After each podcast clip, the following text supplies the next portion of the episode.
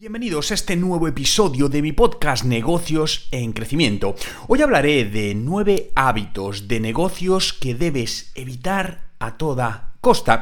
Y es que los empresarios de todos los niveles cometen errores, es algo normal, es algo habitual, no pasa nada.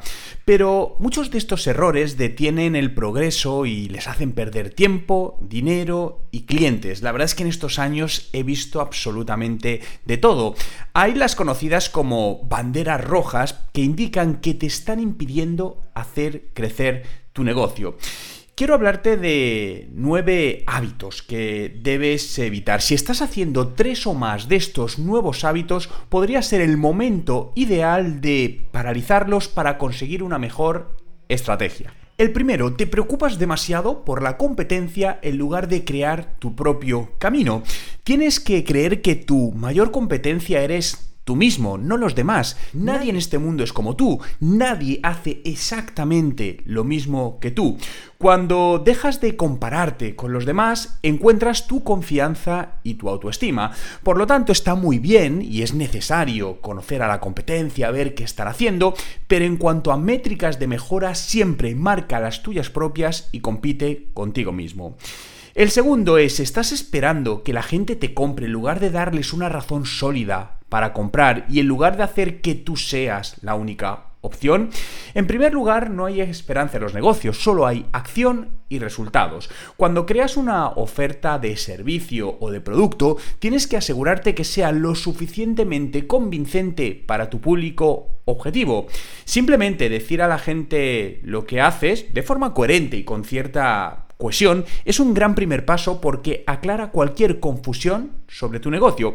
Pero para crear una oferta que venda tendrás que tener muy clara tu propuesta única de venta, tu valor diferencial y ser muy persistente, ya que muchas veces paramos antes de conseguir resultados y pensamos que no hemos conseguido resultados porque la oferta no encaja y a veces simplemente es cuestión de paciencia y de tiempo. Tercero, estás intentando hacer todo tú solo, sin un coach, estratega o mentor.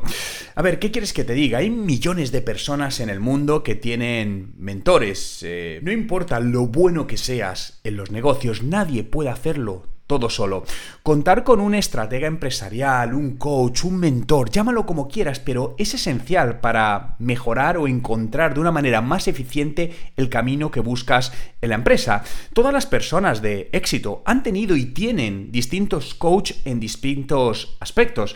No querrás estar rodeando de gente que te dice que sí a todo, o peor aún, eh, ser un hombre o mujer orquesta, hacerlo todo solo. Esto es cierto que muchas veces al principio, si estás emprendiendo, pues eh, puede ser necesario, ¿no? Tienes que buscarte, pues a lo mejor no tienes recursos, pero en la medida de lo posible esto debe ser una prioridad, porque el creer que podemos hacerlo solo en muchos casos lleva a que un buen negocio no acabe dando todos sus frutos precisamente por esto, ya que un mentor te va a dar las herramientas y las estrategias para avanzar, te va a eh, ayudar a tener nuevas ideas frescas que probablemente no se te han ocurrido y que te van a mantener en el buen camino.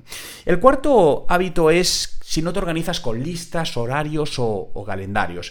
Ser organizado te va a ayudar a hacer más cosas en menos tiempo. Punto. Esto es así. Por lo tanto, asegúrate de que tienes todo lo que vas a necesitar a lo largo del día. Yo te recomendaría tener una libreta y anotar todo lo que tienes que hacer y ser muy riguroso para ser más productivo. Puedes dividir, por ejemplo, los grandes proyectos o las grandes tareas en pequeños trozos y establecer objetivos factibles es necesario para organizarte, aunque sean pequeños. Eh, a mí aquí me gusta mucho el sistema del time blocking. Yo es el sistema que uso desde hace muchísimos años para organizar mi tiempo, ¿no? Y es básicamente dividir el día en bloques de tiempo con distintas tareas e importante ser muy riguroso, porque he visto a personas que se hacen el time blocking, pero luego no lo cumplen. Entonces, al final, una tarea que les iba a llevar 30 minutos, al final la procrastinan y les lleva hora y media. Claro, no, es importante organizarlo y ceñirse al plan. El quinto hábito es que no estás ofreciendo a tus clientes ideales lo que quieren y necesitan urgentemente ahora mismo. Pregúntate, ¿qué es lo que tus clientes se despiertan en mitad de la noche pidiendo a gritos. No es una manera de hablar, pero realmente lo que necesitan es resolver un gran problema con una gran solución. Los clientes lo único que están buscando es resultados. Si por ejemplo eres un, no sé, un coach eh, psicológico, la gente pues eh, no se da cuenta de repente que quiere un coach psicológico, ¿no? Pero lo que sí quieren es sentirse mejor, eh, ser más felices, estar más en paz, tener una mejor relación con sus seres queridos. Lo que ven es un, es un resultado bien, y aquí es donde tienes que tener claro que los beneficios que vendes, el cliente al que quieres llegar lo está viendo de esta manera. Sexto hábito, no te estás diferenciando de los demás y por lo tanto te pierdes en la confusión. Piensa que tu propia existencia y la de tu negocio te diferenciará de los demás. Tienes tu propia inteligencia porque has vivido una vida que nadie más ha vivido. Utiliza tu historia única en tu propio beneficio. Y si en algunos casos puedes decir, oye, pues es que mi historia, pues oye Juan, es que mi historia es aburrida. No pasa nada. Invéntate una fabulosa fantasía que sorprenda a la gente. Crea esa storytelling, ¿no? Decir, realmente es arma una historia que realmente guste, conecte con las personas. Con esto no quiero decir que, mientas, ¿no? Pero en muchos casos, pues al final sí hay que darle ese formato de relato, ese formato de historia para que sea mucho más atractivo. El séptimo punto es pierdes el tiempo planificando en lugar de salir y hacer. En primer lugar hay que planificar. Esto está claro que es muy importante y es necesario. Pero claro, quedarse atascado en la planificación continua sin implementación, esto es un auténtico asesino de negocios. La diferencia entre los soñadores y los, em, y los emprendedores es que estos últimos entienden que la clave del éxito es la acción constante y persistente. Por lo tanto, dedica tiempo a poner en práctica esas nuevas estrategias, prueba y ajusta tus procesos hasta que los resultados lleguen. No te quedes solo en planificar, porque al final una muy buena idea no vale nada si realmente no la llevas a la acción. El octavo hábito es que te rindes o te desanimas cuando intentas hacer algo una vez o dos y no funciona. Fíjate que lo importante es fracasar rápido, fracasar a menudo y fracasar hacia adelante, es decir, repetir y repetir.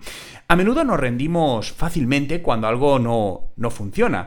Yo en este punto te diría que sigas avanzando en cualquier situación, pase lo que pase, solo es cuestión de tiempo el que algo funcione.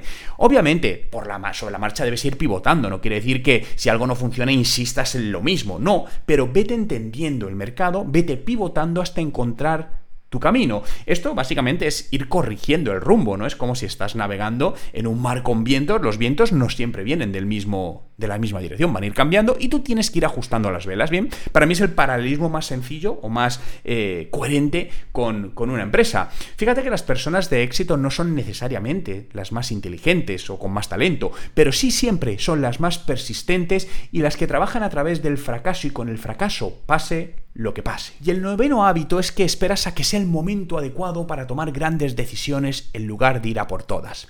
¿Resuena contigo? ¿Ha habido algún momento que dices, quiero hacer esto, pero no es el momento? Y lo vas dejando.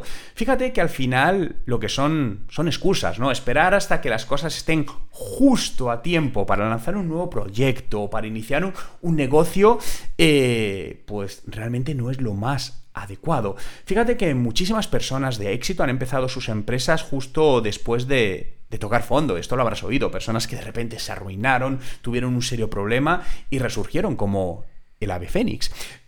Piensa que la perfección al final es un mito inalcanzable. Si eres perfeccionista, yo diría que es una forma de autoabuso, ya que la perfección es algo, lo primero, subjetivo y nunca puede ser 100% perfecta. Por lo tanto, es mejor poner en el mercado algo inacabado, lo suficientemente bueno, pero aunque sea inacabado, y sobre la marcha irlo perfeccionando.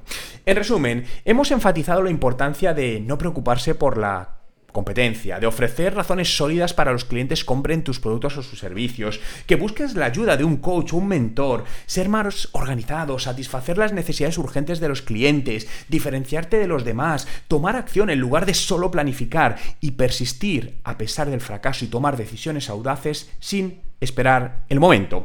Muchas gracias por escuchar este episodio. Espero que hayas encontrado útiles los consejos y estrategias compartidas. Si te ha gustado, suscríbete a mi podcast para recibir notificaciones sobre nuevos episodios. También te invito a compartir este episodio con tus amigos, colegas y familiares para que también puedan aprender más sobre los nueve hábitos de los negocios que debes evitar a toda costa. Y recuerda que en TechDi somos el Instituto de Marketing Digital de los Negocios y te ayudamos a mejorar los resultados de tu negocio con nuestra plataforma de formación con más de 125 cursos online con los que formarte y formar a tu equipo. Si quieres más información, visita nuestra web en techdi.education. Te dejo el enlace también en la descripción. Hasta el próximo podcast.